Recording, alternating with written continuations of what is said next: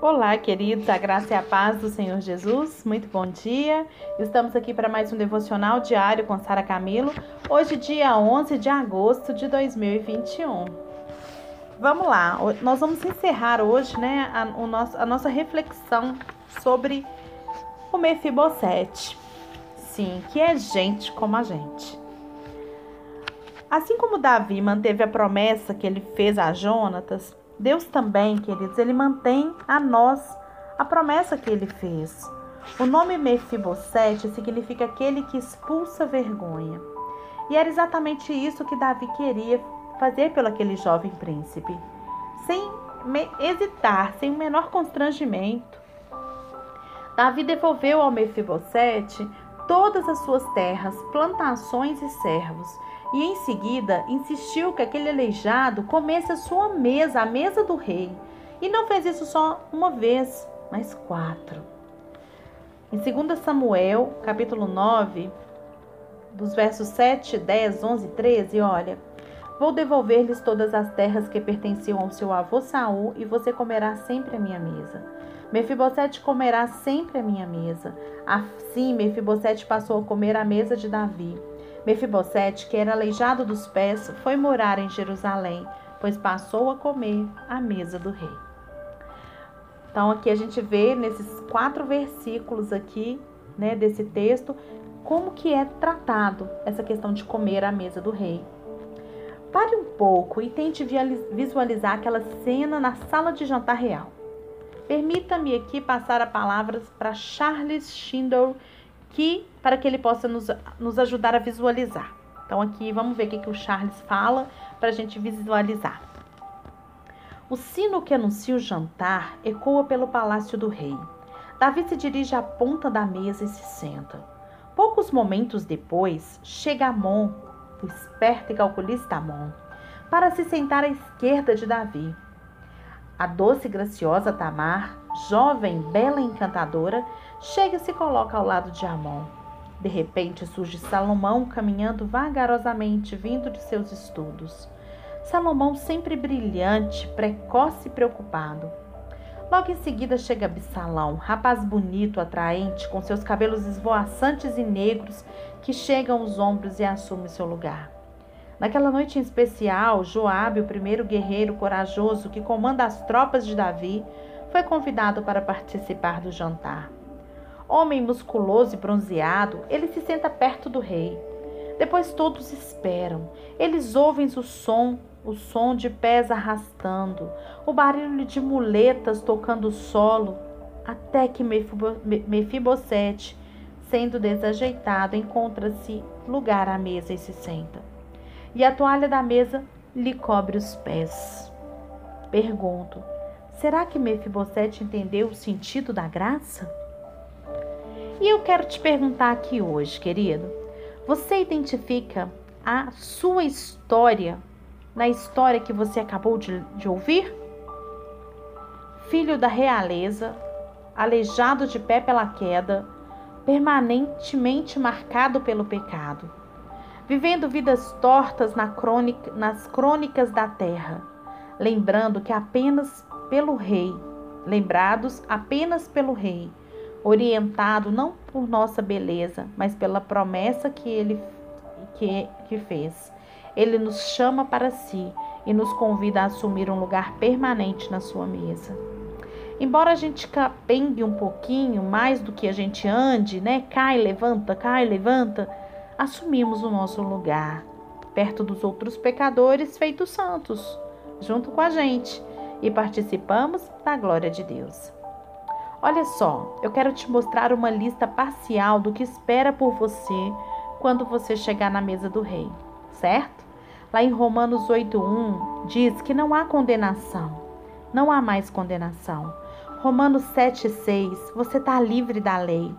Efésios 2:13, Deus, você está perto de Deus. Colossenses 1:13, você está livre do reino das trevas. Colossenses 1,13 ainda, você passou a ser membro do reino de Deus. Romanos 5,1, você foi justificado. Hebreus 10,14, você foi aperfeiçoado. Romanos 8,15, você foi adotado. Efésios 2,18, Você passou a ter acesso a Deus a hora que você desejar.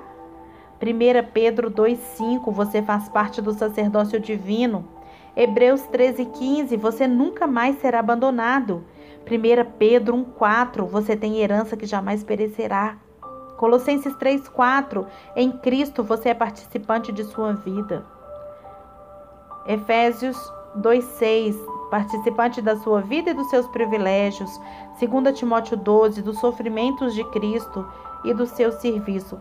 1 Coríntios 19 Você é membro do corpo de Cristo, 1 Coríntios 12, 13, ramo da videira, João 15, 15, pedra de edifício, Efésios 2, de 19 a 22, noiva gloriosa, Efésios 5, de 25 a 27, sacerdote para a nova geração, 1 Pedro 2, 9, santuário do Espírito Santo, 1 Coríntios 6, 19. Você tem a seu dispor isso está tudo ao seu dispor, gente. Tudo isso que eu li para vocês aqui agora, essas referências bíblicas, isso é o que te espera. Isso é o que te espera. Você já tem isso tudo. É como se tivesse sendo um copo sendo derramado sobre a sua vida. Mas tem gente usando guarda-chuva para que não seja encharcado por essa chuva do Senhor de bênçãos. Sabe? Assuma essas bênçãos, assuma todas essas bênçãos espirituais possíveis. Assuma quem você é em Cristo Jesus. Como ali o Mefibosete põe os pés debaixo da mesa e a toalha encobre os seus pés e ali não se vê mais o, ale, o, ale, o a, a parte aleijada dele, assim é a nossa vida em Cristo. A gente cai, a gente levanta, mas quando Deus olha para a gente, Ele vê quem nós somos em Cristo. Ele não vê aquilo que nós erramos, Ele está sempre pronto a perdoar os nossos pecados, Ele está sempre pronto a nos dar um novo recomeço. Bendito seja o Deus e Pai do nosso Senhor Jesus Cristo, que nos abençoou com todas as bênçãos espirituais nas regiões celestiais em Cristo. Está lá em Efésios 1,3. Esse é o dom oferecido ao mais vil pecador da terra, gente. Ao mais vil pecador é oferecido isso. Quem poderia fazer uma oferta assim além de Deus? Todos recebemos da plenitude, graça sobre graça. Está lá em tá lá em João 1:16. E Paulo fala por todos nós quando ele diz assim lá em Romanos 11 de 33 a 36. Ó oh, profundidade da riqueza, da sabedoria e do conhecimento de Deus, quão insondáveis são os seus juízos, inescrutáveis os teus caminhos. Quem conheceu a mente do Senhor ou quem foi o seu conselheiro? Quem primeiro lhe deu para que ele o recompensasse? Pois dele, por ele, para ele são todas as coisas. Aleluia. A ele seja a glória para sempre. Amém. O apóstolo Paulo escreve isso lá em Romanos. Como Mefibosete, gente, nós somos filhos do rei. E como eu, aqui em contagem, nossa melhor oferta não passa de um pote de amendoins. Lembra lá da história do pastor Max Lucado com um pote de amendoins no jantar? Ele começou o estudo sobre Mefibosete falando disso. Ele lá, quando ele entrega o pote de amendoim no jantar e as mulheres recebem como se ele tivesse entregado o maior dos manjares. E ele faz essa analogia. Eu aqui em contagem com esse pote de amendoim entregando, ele lá em Miami com esse pote de amendoim entregando. O que é um pote de amendoim se comparado com o banquete que Deus tem preparado para nós? Deus não está preocupado com aquilo que a gente dá para Ele, mas Ele está preocupado com aquilo que a gente recebe dele. Para, para, para de se esforçar tanto. Você não vai conseguir tirar esse pecado da sua vida com a sua força. Você não vai conseguir mudar a sua família com a sua força. Você não vai conseguir pagar essa dívida com a sua força. Para, para, para entrega para Ele. Lembra, lembra que Ele é o Rei e que Ele pode mudar todas as coisas. Ele tem o melhor para sua vida, Ele tem o melhor para minha vida.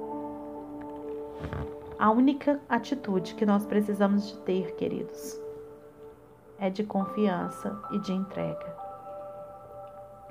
e você é muito amado. Pode ter certeza disso. Que o Senhor e a presença gloriosa dele sejam contigo nesse dia. Em nome de Jesus.